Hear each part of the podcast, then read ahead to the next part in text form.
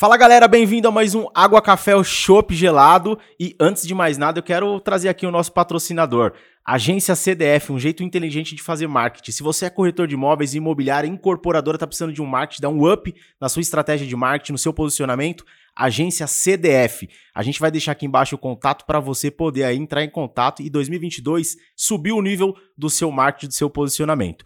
Hoje eu tô com um grande amigo que o mercado imobiliário me trouxe diretamente de Maceió para o centro do mundo aqui em Itaquera, na DF Casa Imóveis, nosso espaço do podcast, com vocês, nada mais nada menos do que ele, Mairval. Meu amigo, muito obrigado por estar aqui com a gente. Eu gostaria que você se apresentasse para quem ainda não te conhece. Ah, eu sou Mairval Chaves e Silva. Olha aí, é, Silva. É, já tem alguma coisa que comunica comigo. Felipe Adalto da Silva. Parente do Ayrton Senna da Silva? Não. E do Luiz. Inácio Lula da Silva. É nordestino, né? De ah, repente tem alguma bem. coisa a ver lá, não sei, né? Mas.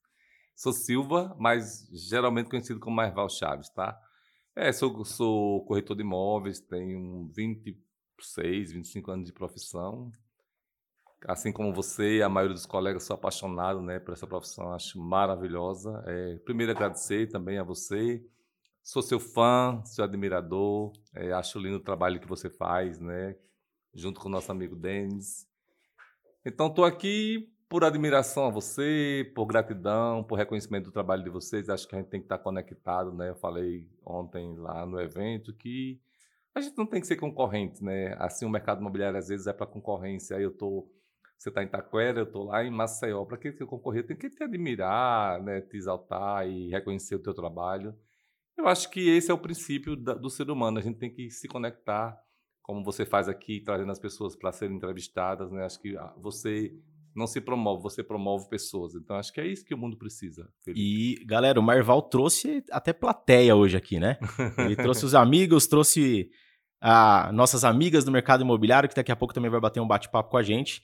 E Marval, que você tem de profissão, praticamente eu tenho de idade, né? 26 anos. E conta pra gente um pouquinho aí, como que você chegou ao mercado imobiliário? Na verdade, assim, eu sou muito espiritualista, então assim, acho que não foi uma coisa acidental, acho que foi uma coisa divinal, eu digo sempre assim, porque eu sempre perguntei para Deus, Deus, por que, que você me colocou nesse mercado? Mas aí vamos lá. Eu tinha um bom emprego, né? Eu funcionário do Banco do Brasil. Na época era um emprego mais almejado, né? Da vida. Mas só que esse emprego ele não dava o sustento necessário para minha família. E eu tinha uma inquietude que era buscar uma segunda opção. E até que eu vejo um anúncio no jornal, eu não sabia nem o que era ser corretor de imóveis. Apesar de já ter comprado um imóvel através de um corretor, mas eu não tinha ideia do que era ser corretor de imóveis. Fiz por curiosidade e para ver se era uma coisa que iria agregar valor para minha vida financeira. Na verdade, foi isso. E aí, para minha surpresa, eu tive sucesso muito rápido, porque quando eu cheguei na imobiliária, poucos colegas tinham carro, eu era estagiário. Então, eu sou humilde, muitas vezes, no sentido de que se eu quero aprender, então eu tenho que estar disponível para todos. Então, o que é que eu fazia? Todos os colegas da imobiliária que não tinham carro saíam comigo, e aí o mercado imobiliário é fantástico porque o estagiário começa ganhando metade do que se vende. E é uma coisa que eu Sim. discordava. Eu achava que eu não tinha que ganhar nada, mas eu ganhava, né? Então, daqui a pouco eu estava ganhando dinheiro de todo mundo da imobiliária. E aí, com uma semana, eu fiz a minha primeira venda. E aí, a minha primeira venda me deu quatro meses de salário. Eu fiquei louco, né? Só que eu tinha um emprego muito sólido, né? Eu tinha uma carreira em ascensão no Banco do Brasil. E meus conselheiros diziam: não, tu não é louco deixar o Banco do Brasil, tu tem uma carreira aí meteórica no Banco do Brasil já. Concursado, né? Concursado, já era gerente do Banco do Brasil e tudo, mas cada vez mais só vendia imóveis, porque na época, em 1994, eu era o único bancário corretor em Maceió, pelo menos que eu tenha conhecimento. E aí eram, éramos 5 mil bancários em Alagoas. E aí fazia parte do sindicato, não como ativista, mas como participante. Isso fez com que todo o mercado de, de bancários olhassem para mim como corretor. E aí eu tive um sucesso meteórico na corretagem. E aí eu sou muito grato aos colegas do Banco do Brasil e de outros bancos, da Caixa Econômica, tá? Por quê? Porque eles olhavam para mim como aquele colega que eles podiam confiar. E aí, Felipe, em pouco tempo eu tirava muito dinheiro com a corretagem. E aí, quando veio um programa de demissão voluntária, eu conversei com a minha esposa que eu queria deixar, porque eu já nem conseguia conciliar mais a profissão de corretor, me tomava o tempo todo, mas eu tinha uma responsabilidade com o banco, horário para chegar, tabela, planilha, tá, não sei o quê. E eu tinha que optar, ou eu virava bancário definitivamente ou corretor de imóveis. Então eu optei por ser corretor de imóveis, deixei a profissão, né? Só que eu tive uma sabedoria, hoje eu vejo, né? Que aí eu não coloquei escritório, não coloquei nada. Eu fiquei em casa, comprei um birô, coloquei em casa e fiquei cinco anos guardando meu dinheiro do Banco do Brasil que eu tinha recebido até eu me consolidar e aí falar assim, pô, agora eu posso abrir as portas de imobiliário, de escritório, o que eu quiser. Aí foi assim que aconteceu. E hoje eu vejo que eu consegui dar tudo que a minha família quis, tudo que eu quis, eu consigo fazer tudo que eu quero, tudo através do mercado imobiliário. Então foi assim que eu entrei por necessidade financeira, não foi por outro motivo. Legal. É, eu costumo dizer também que o mercado financeiro me proporcionou tudo que eu tenho e coisas que eu nem imaginava que eu poderia ter ou viver, né? E você falou que você entrou como estagiário, né? E aí foi numa imobiliária. Isso. Qual que é a importância do corretor nesse período inicial se permitir aprender? Porque a gente vê que muito corretor e vamos falar até abertamente a grande verdade do mercado imobiliário, já entra nem com estágio, entra sem o Cresce, né? E já quer sair vendendo, ganhando 100% da comissão e não se permite nem aprender o passo a passo, né? O quanto isso foi importante para você? Olha, eu tenho uma visão assim mais ampla, né, da vida, né? Então assim, eu acho que um estagiário, ele devia pagar para trabalhar. E, na verdade, o estagiário quer entrar já ganhando. Às vezes ele quer carteira assinada, ele quer isso, quer aquilo. Então, assim, eu não sei se pelo fato de ser do Banco do Brasil, ter um salário, me dava um, um conforto, dizer assim, não, eu posso estagiar de graça. Uhum. Mas a minha visão continua essa, de que, ora, você tem a DF Casa, você tem um custo fixo aqui muito alto. Aí vem alguém trabalhar aqui que vai te ensinar que não vai te fidelizar. Não tem garantia, não tem contrato, não tem nada. E aí o cara aprende tudo e vai embora. E aí ele já entra e a primeira vez que ele vende um imóvel ele já quer 50% da comissão. Sim. Né? A minha visão é que o estagiário devia ter um pouco mais de compreensão, no sentido de que ele está tendo uma oportunidade de aprender. Né? E aí passa por uma coisa, série de coisas que é a legislação trabalhista, tá? Então não dá muito para entrar muito profundamente. Estou falando mais no sentido humanizar, né? Que aí eu, eu quero aprender, eu quero iniciar uma profissão. O cara está dando uma oportunidade e eu ainda vou sacanear com o cara, né? Ainda vou colocar o cara na justiça, tá? A minha visão é que o estagiário e aí eu era o cara mais solícito possível, me doava o mais possível. Eu tava plantão sábado, domingo, eu era o último a sair da imobiliária, eu era o primeiro a chegar. Eu ficava com vídeo até 10 da noite, porque eu achava naquela época que era, era no tempo do jornal do classificado ainda, povo ligava muito à noite. E aí eu ficava, eu morava, eu morava na mesma rua da imobiliária, eu ficava até 10 horas da noite, porque eu ficava ali tentando a sorte do Na cara, esperança, né? O cara ia ligado de noite e conseguia fazer, às vezes, muitas vendas. Antigamente, que hoje a gente chama de lead, né? Antigamente era ligação. Chegava muita ligação no domingo, principalmente, que era o dia que abriu o classificadão, e aí era muita ligação no domingo, e eu adorava, passava o domingo inteiro na imobiliária. Porque, assim, eu sempre fui muito focado em objetivos profissionais. Eu sempre fui muito focado em que você tem que, assim, ganhar dinheiro com o seu suor, com o seu trabalho. É a sua dignidade. Para mim, isso não tem esse valor, ele é inegociável. Você tem que ser fruto do seu trabalho. Show. Então, concordo com você. Acho que não praticamente o cara pagar, mas ele entender que ele precisa de um período, né, para aprender o passo a passo. E outra coisa, é, o, o que eu vejo muito, Marval, é que são, as pessoas entram no mercado imobiliário na esperança de só ganhar muito dinheiro. E geralmente são pessoas que entram com uma condição financeira já muito comprometida. E o mercado imobiliário, a gente entende que é um mercado de médio a longo prazo, né? Sim. É, na sua visão, quanto tempo o profissional tem que estar preparado com uma reserva para poder entrar de cabeça, entender, ter o período de aprender, desenvolver? Porque a gente vê, falando novamente, o cara já entra duro, né? E com a esperança de vender do dia para a noite sair com uma bolada de dinheiro no bolso? Bom, primeiro assim, eu venho de uma família que a gente é muito unido. A gente se ajuda muito mutuamente. Então, eu fico me questionando muitas vezes como que, por exemplo, você faz parte de uma família onde essa família não te apoia. É, eu, quando entrei no mercado imobiliário, eu fui estudar como que seria a ascensão de um profissional autônomo, vamos dizer assim, um profissional liberal.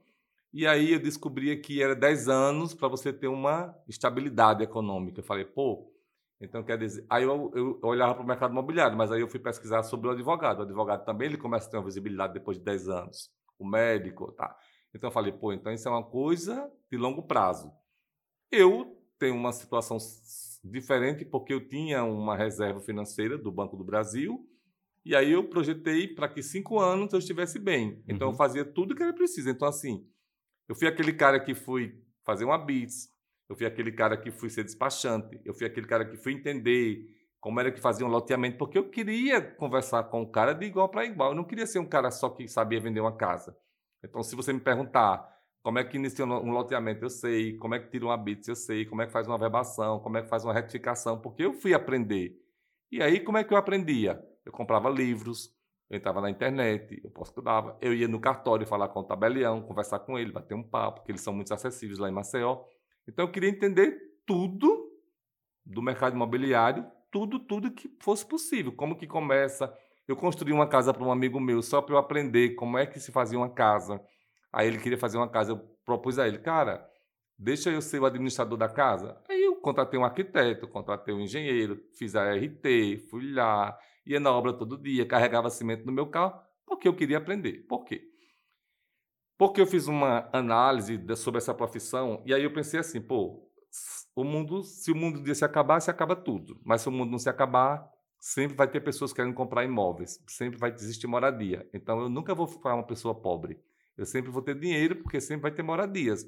Então, isso me dava um conforto e uma estabilidade uma tranquilidade muito grande, porque nós trabalhamos com um produto que ele nunca vai desaparecer do mercado. Sim. Entendeu? Então, isso era muito confortante para mim. Então, aí você pergunta, quanto tempo que o cara precisa ter? Cara, eu acho que você tem que abrir para a tua família que você escolheu aquela profissão, que você precisa de uma ajuda, que você precisa morar com seus pais por um ano, por dois, que você tem um irmão que às vezes é melhor. Cara, eu vou ser corretor de imóveis, vou passar um ano.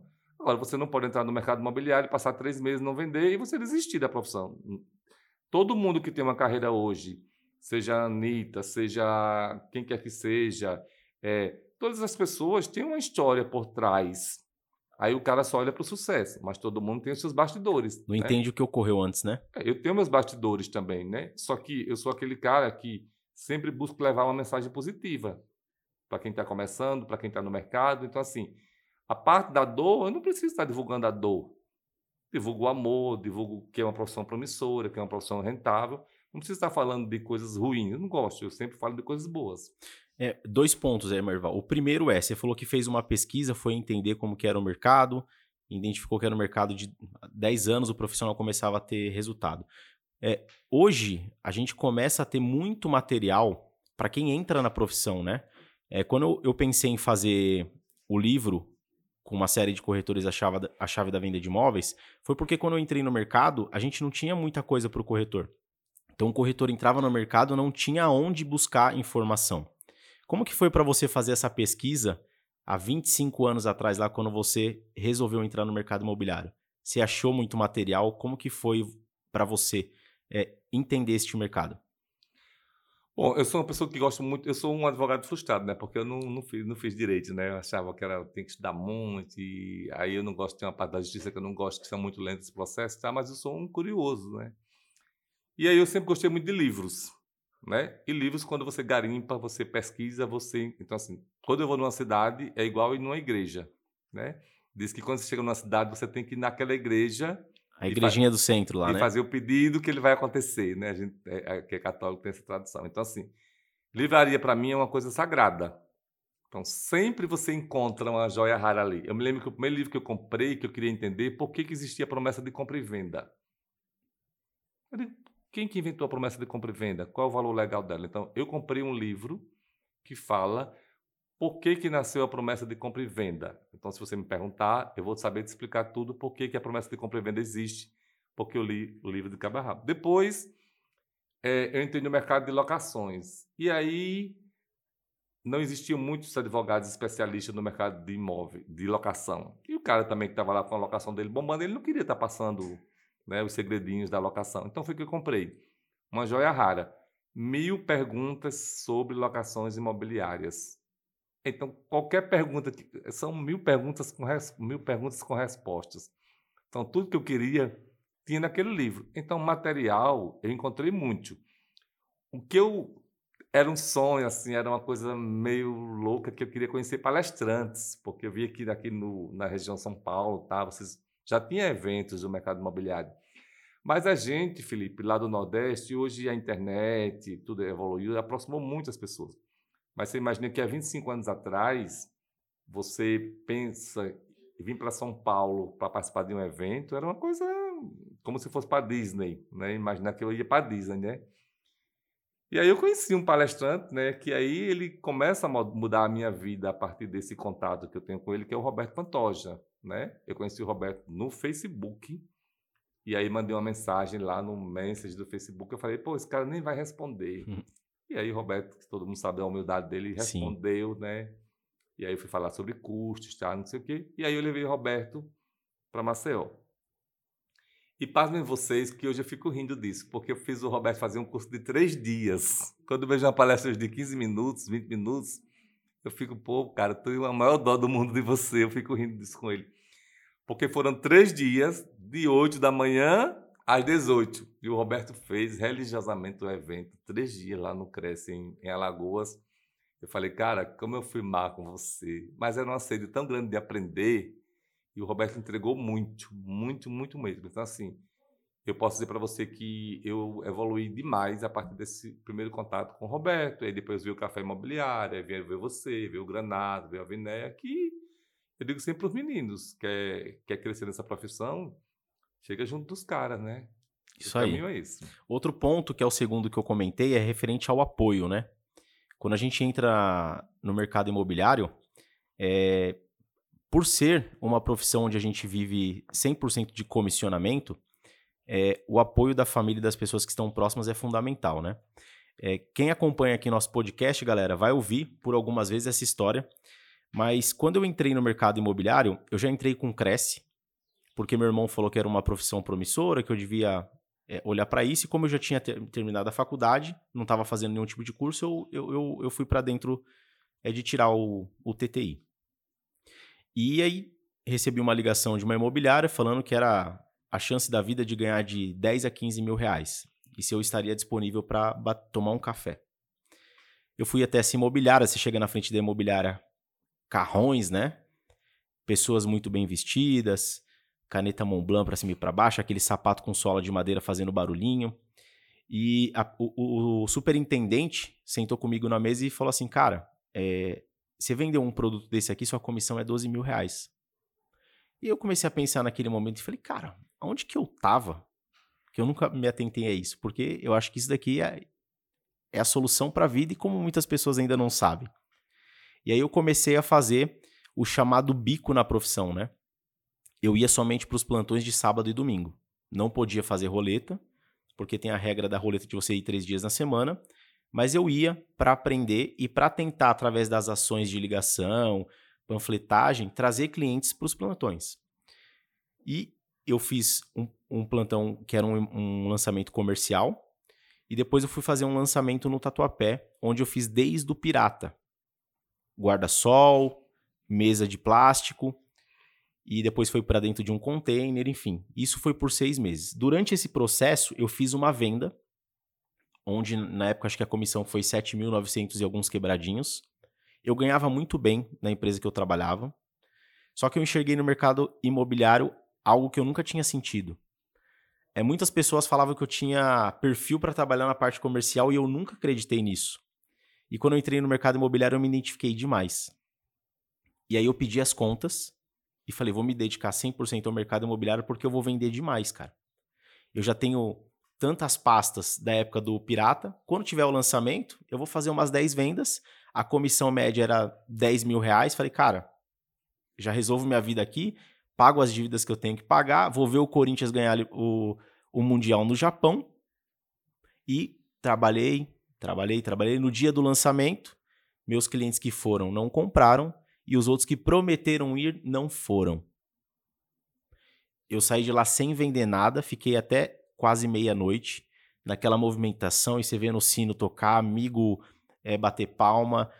E, cara, eu fui chamado, passei no corredor do lançamento e o, o supervisor, coordenador da época, que chama Ulisses, ele virou para mim e falou assim: Cara, você sabe por que você não vendeu, né?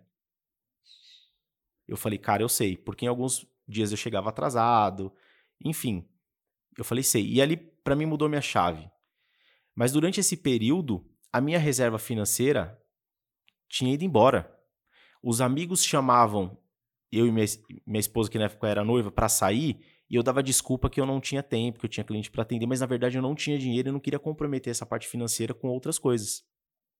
E minha esposa segurou muito a onda. Tanto que teve uma viagem que eu falei para ela assim, ó, Argentina era o destino número um. E eu falei para ela, compra a passagem, o pacote, a gente vai para Argentina, eu vou vender até lá, vou estar com o dinheiro no bolso. Parcela em 10 aí, que depois eu pago. Não vendi, chegou a data da viagem, a gente foi com as férias dela, que quase para os dois. Enfim, a gente ficou ali no limite. Eu até brinco que um dia a gente foi é, num restaurante lá, era tudo pago. Eu fiquei com vontade de tomar um chopp, achei que não estava incluso. Pedi um chopp para matar a vontade e que ela falou: "Não, pede um chopp, vai". E quando eu fui ver no final, estava tudo incluso, podia beber à vontade.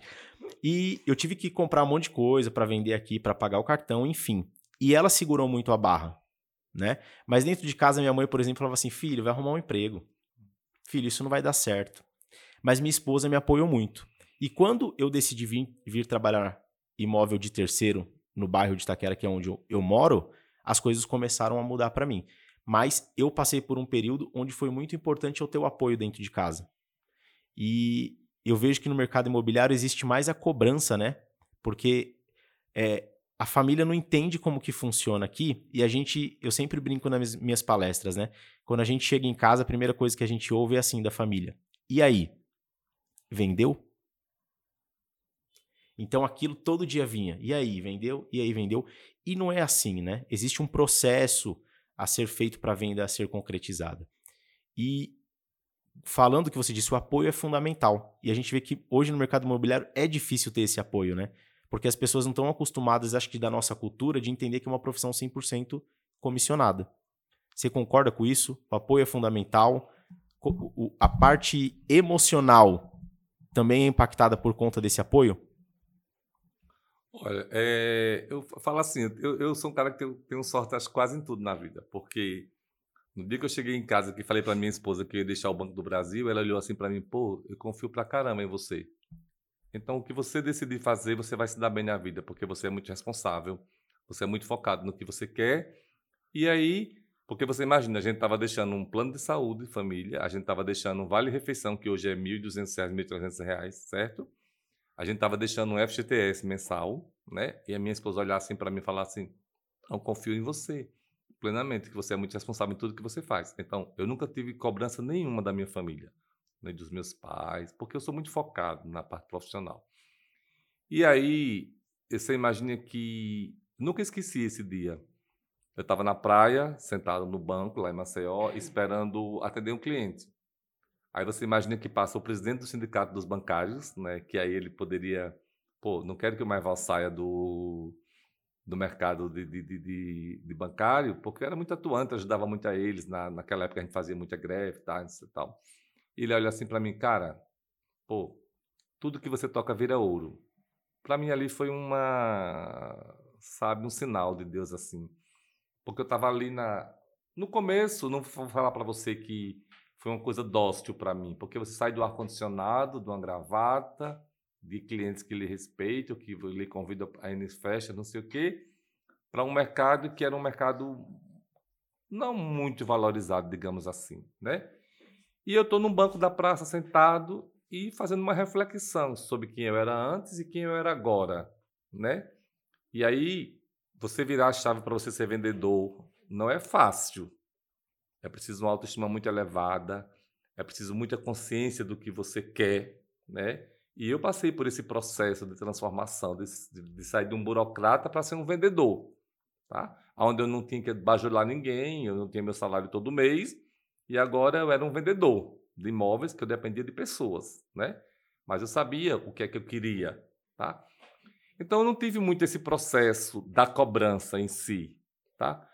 Ontem eu falei num evento agora que uma coisa que eu sempre busquei no mercado imobiliário foi fazer com que os meus colegas se valorizassem e tivessem uma autoestima muito elevada. Porque eu acho que quando você tem autoestima elevada, não importa o que, é que você é. Você pode ser corretor, você pode ser bombeiro, você pode ser varredor de rua.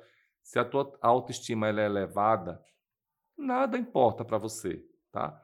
Então, essa parte familiar, e aí os meus filhos, tudo, eu, pô, a minha filha chega assim para mim, pai, você é meu herói, você é um cara que venceu na corretagem de imóveis, sem, sal, sem salário nada, sem salário fixo, sem nada, e você deu tudo que a gente quis na vida. Então, assim, minha família é muito unida, sabe? A gente não é muito apegado, mas é tipo assim, a gente conta com o outro para tudo. Então, tipo, eu estou aqui em São Paulo, ligo para minha irmã, manda aí o teu cartão, manda, manda o código, ela nem pergunta para que é, nem para que não é. A gente confia 100% no outro. Então, meu núcleo familiar é fantástico, sabe? Que foi uma coisa que a minha avó implantou para a gente e que perdura até hoje. Então, quanto a isso, eu não tive esse problema, Felipe. Show. Show de bola, meu amigo. E aí, depois de muito tempo, você cria um evento chamado ENSE. Qual que foi a ideia de você reunir essa galera? E ontem eu ouvi você falando no no Sebrame, né? Que é um evento onde você só convida pessoas que nunca palestraram, corretores, né? Que querem levar sua experiência para lá. Como que nasceu isso? Por que nasceu isso? E como que está esse projeto hoje? Bom, o ENSE ela veio da inspiração do marketing multinível. Se a gente pensar que você vai para um auditório do marketing multinível e os caras conseguem, pela neurolinguística, transformar a tua mente em uma noite, em frações de segundos e minutos. No outro dia você é uma outra pessoa. E aí eu participei do da Forever, a convite de uma amiga, que era gerente da Caixa Econômica Federal. E eu fui, assisti a palestra todinha e ela, ela que olhava assim para mim e eu fechadão, né? E aí depois de três dias eu falei para ela, pô, eu vou entrar na Forever. E assim, sem falsa modéstia, eu bati todos os recordes da da Forever, tá? Virei gerente, acho que em um mês. Os caras passavam um ano, dois para virar gerente da Forever e eu virei gerente em um mês, porque tinha um empresário lá em Alagoas que ele tinha 18 lojas. E o, o diamante da Forever tentava fazer com que o cara entrasse na Forever e ele não conseguia. E eu falei, ele morava no interior, eu falei, cara, eu quero bater um papo com você. E ele falou, tá, vem aqui no interior, tá, não sei o quê. E aí eu sabia que se eu fechasse a Forever com ele, para ele colocar nas lojas dele toda, colocar um standzinho lá do produto da Forever, eu bateria todas as metas inimagináveis, né? E esse cara vinha tentando já há muito tempo e eu consegui convencer o cara em, assim, acho que em cinco minutos, né? E aí foi aquele auê, porque eu bati a meta de gerente, que é, não começa como gerente, na verdade, né? Mas para bater a meta de gerente tem que ter um volume de vendas, que é muito alto. E eu bati a meta numa semana. E aí, quando chegava no auditório, todo mundo queria saber quem era o mais Val, que bateu a meta, tá, não sei o quê.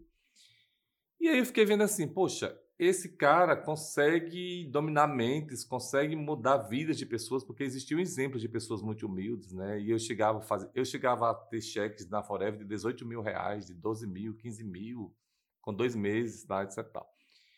E eu falei, pô, por que, que não levar isso para o mercado imobiliário? Por que, que a gente não, não aumentar a autoestima do corretor? Por que, que o cliente muitas vezes só bate na autoestima do corretor e o corretor baixa a cabeça? Então, vou criar alguma coisa que vai elevar a autoestima do corretor. E aí, você sabe que a ideia do Ence não foi uma coisa só minha, né? Tem o Pierre no meio, tem o Tiago Granato, né? A gente tinha um grupo de WhatsApp que a gente ficava, e eu ficava, que eu não queria fazer sozinho. E eu ficava instigando os meninos a me ajudar a fazer esse evento. Né? O Rony foi quem deu o título ao evento, Ence. O Roberto Pantoja também incentivou muito. Mas eu digo para o Pierre que o Pierre foi o pai do. Porque, fazer um parênteses aqui, uma brincadeirinha, né? É uma e meia da manhã, a gente no WhatsApp, eu, Pierre e o Tiago Granato. Falei, pô, cara, o, o Ence não vai acontecer porque vocês não se decidem, não marcam a data, não compram passagem, não fazem nada. Então faz o seguinte, cara, já marquei a data do evento, vai ser dia 16, 17 de agosto, e aí se vocês querem vir, vocês venham, senão vocês não venham, tá? Isso é no mês de julho. Aí o Pierre entra na internet, compra passagem e manda a foto no WhatsApp. Aí eu falei, pá, manda pro Granado também. Aí o Granado daqui a pouco, isso era uma e meia da manhã, mandou a passagem. Aí eu, pô, me lasquei. Não tem evento, não tem nada. Era só, tava blefando com os meninos. Mas e aí, como eles tinham comprado a passagem, eu digo, agora vai ter que ter um evento, né? Então, aí foi o Granato, foi o Pierre, a Glauce foi do Rio de Janeiro para palestrar no primeiro evento, a Alessandra Pevai. Tá? Então, assim, aí fizemos o primeiro evento, né? Eu nem tinha ideia. Aí, daqui a pouco, as pessoas me procurando. Ah, porque você mudou a minha vida. Porque eu, eu, como corretor, assistindo essas caras de sucesso, né? Porque o Tiago já tinha o sucesso dele, o Pierre, né? A Glauce, lá do Rio de Janeiro, a Glauce é maravilhosa, tá? Todo mundo foi voluntário, todo mundo pagou a sua passagem, tudo. criamos o primeiro, primeiro ENSE, né? Falei, pô, esse cara vai ter que ter o segundo Marval. Aí, pronto. Então, o ENSE ele foi criado com o objetivo de elevar a autoestima daquele corretor que tem uma história de sucesso, mas ele não sabe como contar, a quem contar, e ele sente vontade de ter a vaidade dele, porque é natural o ser humano ter a sua vaidade.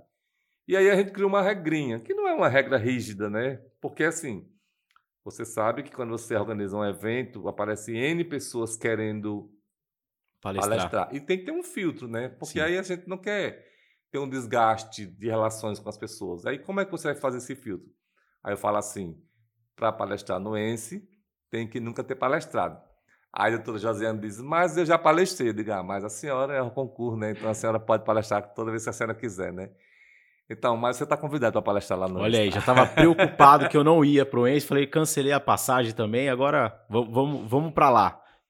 Então, esse foi isso. Esse foi uma inspiração que veio do macro multinível. Por que, que as pessoas conseguem se modificar em uma noite e a gente não consegue modificar um corretor em 10 anos, né? Então, foi tipo... E aí eu tenho muitos depoimentos, como o Natan de Recife, a Tânia, é, o Adriano e várias pessoas do Brasil que dizem assim, pô, você mudou a minha vida. Não, eu não mudei, mudamos juntos, né? Eu sempre penso assim.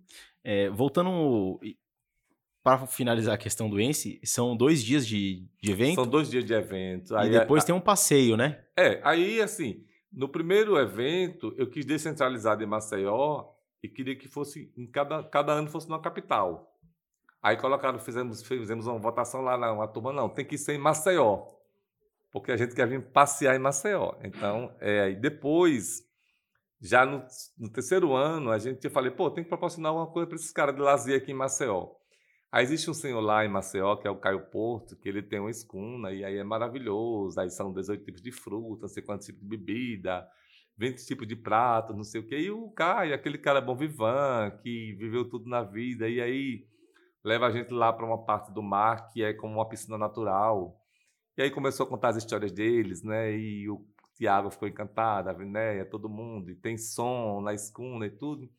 E aí os caras fazem, você pode fazer o ENSE, mas o passeio da escuna tem que ter novamente. Tudo bem, vamos fazer, né? E quem quiser ir pro ENSE 2022 pode se preparar? Sim. Já tem uma previsão aí, alguma você data, alguma... Não tem, você não precisa de preparação, você é preparado a vida toda. não, mas eu digo quem quiser, o corretor que quiser ir até lá, para ver, participar do ENSE, para assistir. Ah, a gente a gente está marcando para agosto, porque assim é o mês de corretor. Né? Uhum. Então acho que assim nós precisamos celebrar eu, eu digo que é uma celebração, mês de setembro, mês de agosto, né? E coincidentemente, o dia do corretor em Maceió é o dia da padureira de Maceió. Eu falo até isso, a gente é abençoado aqui em Maceió, porque o dia da padureira fecha tudo e é o dia do corretor de imóvel, 27 de agosto, tá? Então, cara, a gente só vai depender da situação né, sanitária do país. Se ficar tudo bem, Sim. tudo ok, o evento está confirmado para agosto. É, Marval, você entrou como estagiário numa imobiliária? Sim.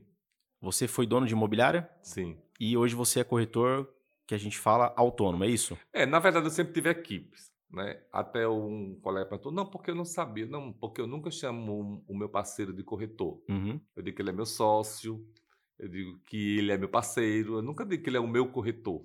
Eu acho, entre aspas, meio depreciativo. Ah, fulano é o meu corretor. Não, fulano é meu parceiro fulano é meu sócio, eu sempre digo que é sócio, né? Quando o cliente me liga, como me ligou agora um cliente querendo um imóvel lá em Japaratinga, eu falei, ah, eu tenho uma sócia lá em Japaratinga. Por quê? Porque eu acho que quando o cliente liga para você, que você fala, não, eu tenho um corretor em Maceió, que é o Maeval, aí o cara já quer trabalhando toda a confiança em você. Uhum. Eu acho que na medida que você muda as palavras sinônimas de vocês assim. Eu tenho um sócio em Maceió, que é o Marval, eu acho que gera uma, mais um conforto para todo mundo. E aí, assim, eu sempre tive escritório. Depois que saí do modelo de imobiliário, eu fui para o modelo de escritório. Depois eu entrei na Remax, passei um tempo na Remax como proprietário da Remax. E aí, quando veio a pandemia, eu chamei os parceiros, né, e falei, cara, não dá para a gente continuar juntos, né, eu tenho um pai com idades avançadas, minha sogra, etc. Tal. E aí eu preferi dar um tempo porque a gente achava que era uma coisa de um ano, né? E aí não foi. Aí, tá esse tempo todinho. Aí eu comecei a... Virei, né?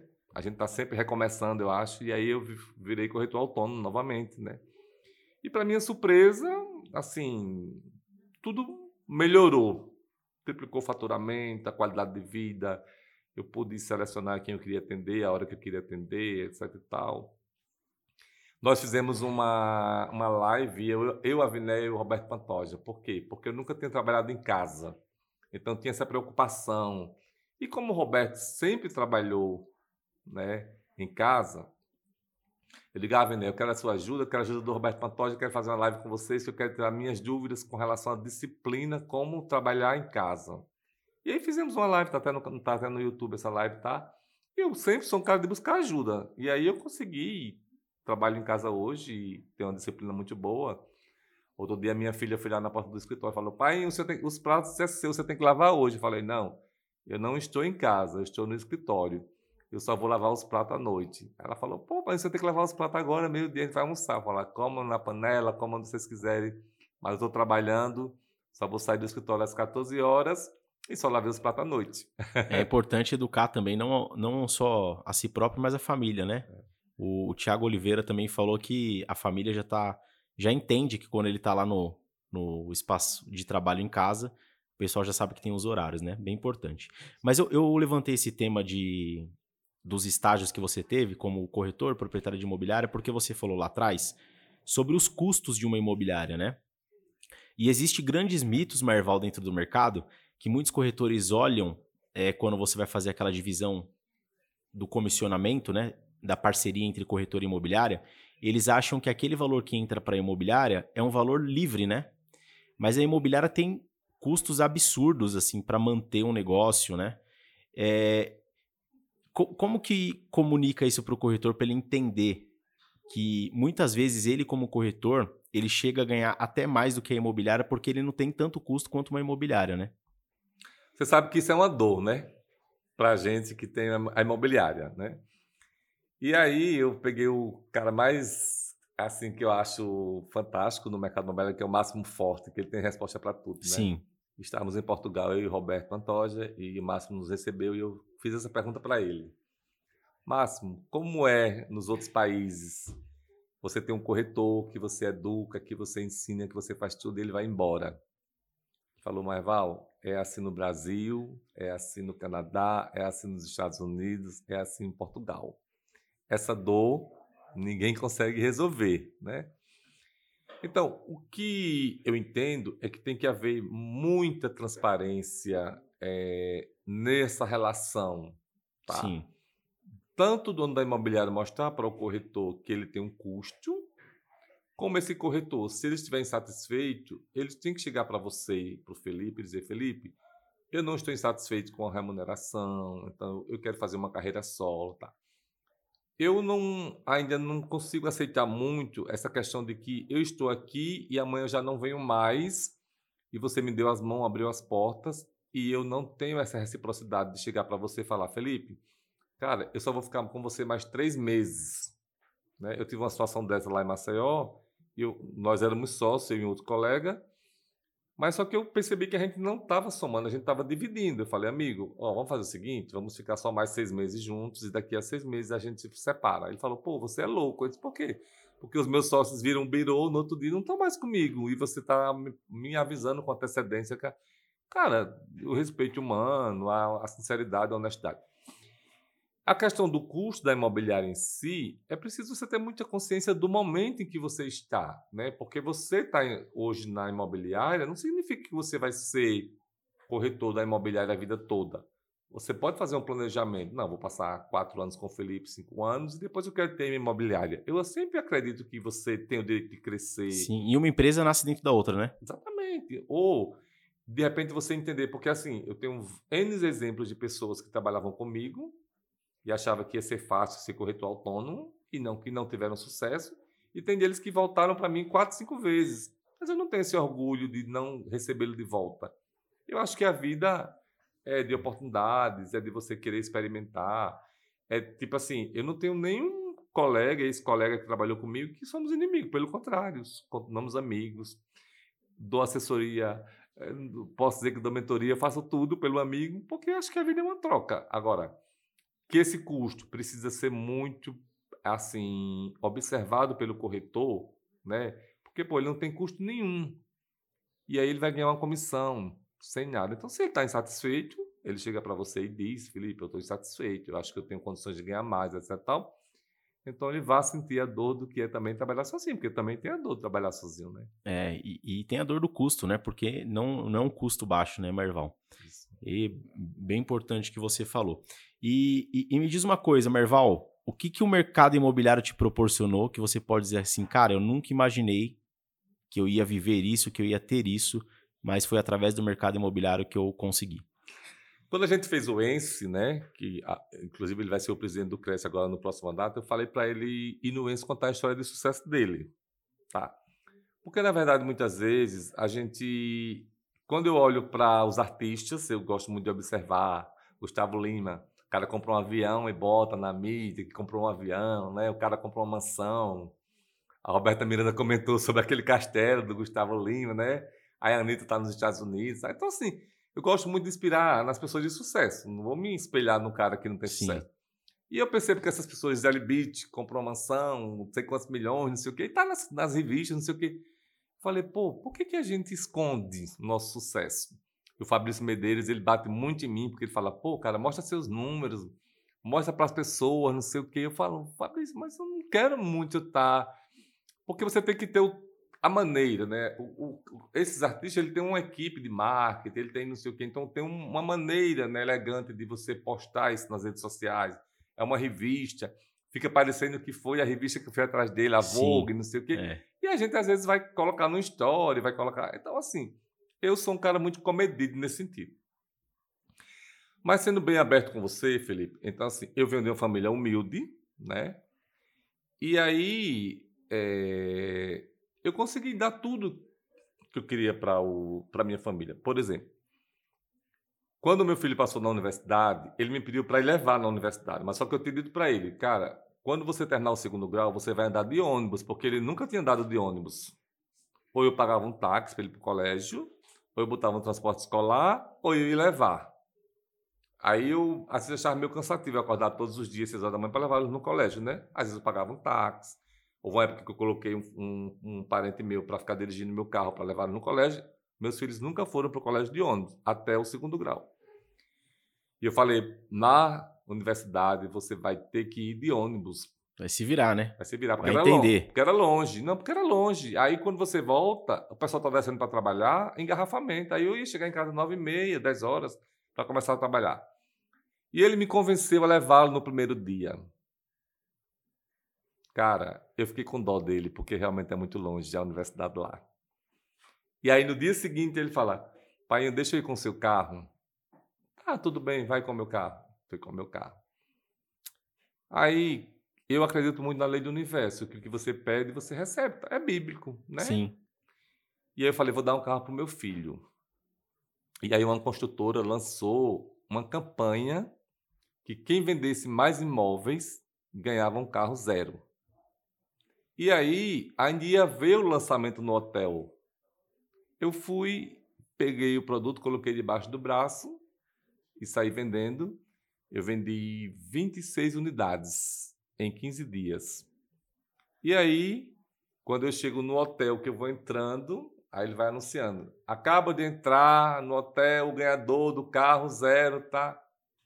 Aí eu falei: pô, cara, não faz isso. Você está lançando um produto aqui o carro era uma motivação para os colegas venderem, mas ele falou: Mas Val, ninguém vai vender individualmente 26 unidades. Porque Marcel não tem assim uma pessoa só que venda volume. Vende na imobiliária, né? Sim. Junto um corretor vende quatro, outro vende três. Mas eu havia vendido sozinho 26 unidades. Aí ganhei um, um palio atrativo, que é alguma coisa assim o nome. E até hoje eu tenho um palio, aí isso foi em 2012, né? Aí dei o palio zero pro meu filho, meu vizinho. Pô, você vai dar o carro zero pro seu filho, o menino tá na universidade, começando na vida agora, não sei o quê. Depois ele quis morar na Suécia. Eu falei, vai morar na Suécia, tudo bem, não tem problema nenhum. Aí foi morar na Suécia. Queria fazer congresso em Brasília, não sei onde. A minha, minha esposa ficava, pô, você fica jogando dinheiro dos meninos, que estou investindo na educação deles. A ponto que tanto a minha filha como meu filho têm muito sucesso, assim, profissional, porque eu investi muito na educação deles. Eu sempre fiz questão de morar nos melhores lugares possíveis, né?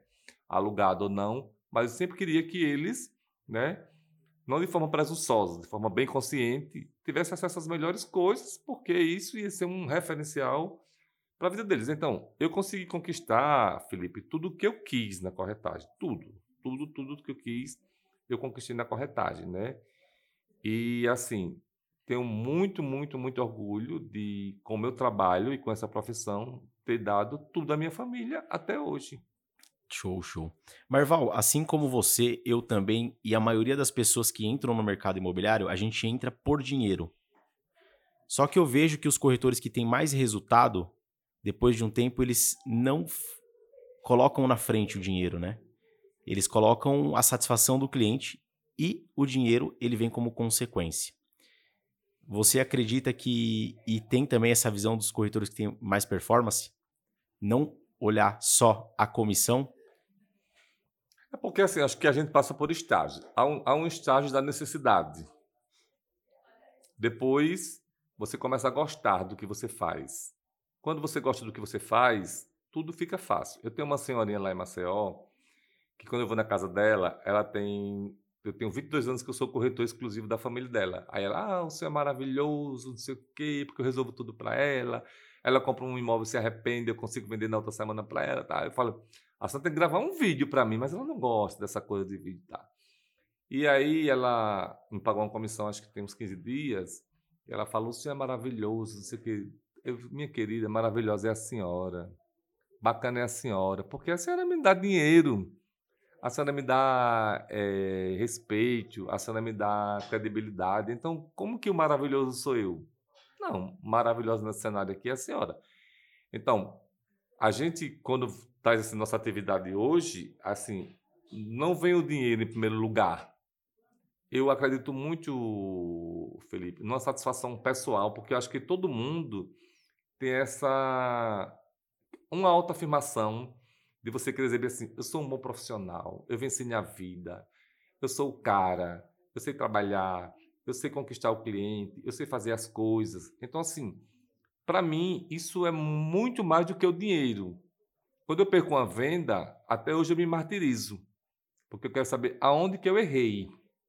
Porque o jogo estava na minha mão, o cliente estava na minha mão, o produto estava na minha mão e eu não foi falha do cliente. Eu sempre atribuo que a falha foi minha.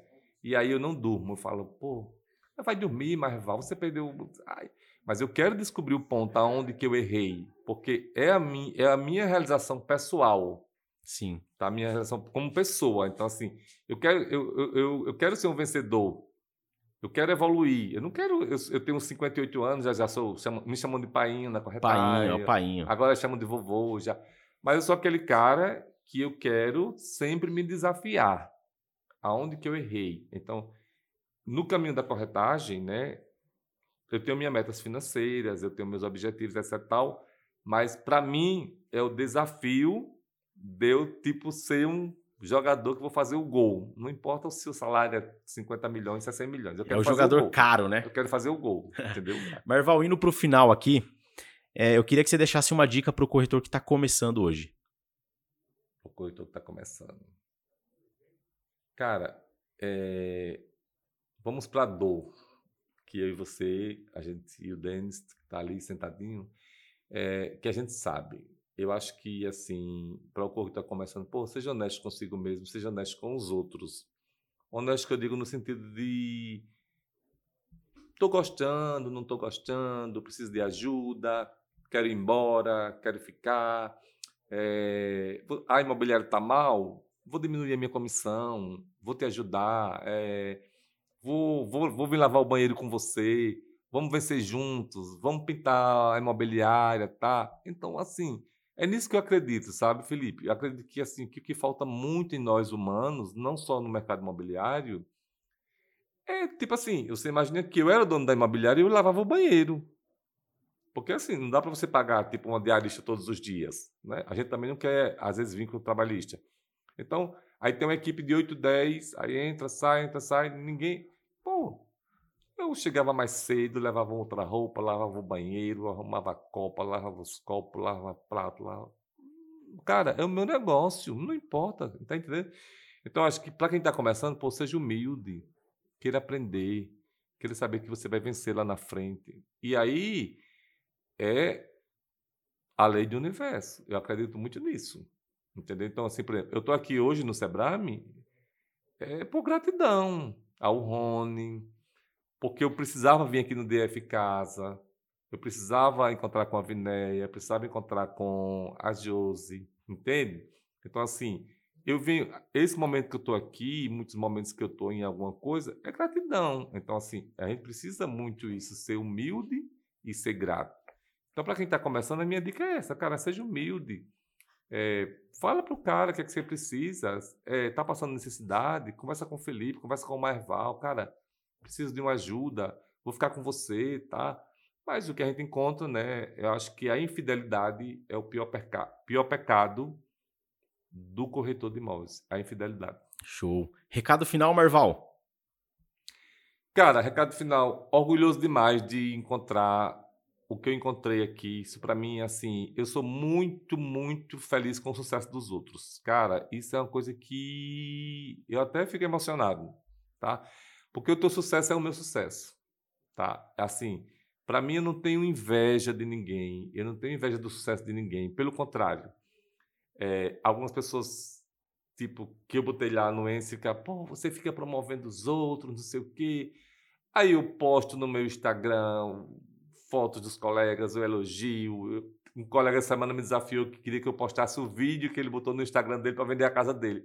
Eu posto lá no meu Instagram. Então, porque eu acredito que você eleva o mercado.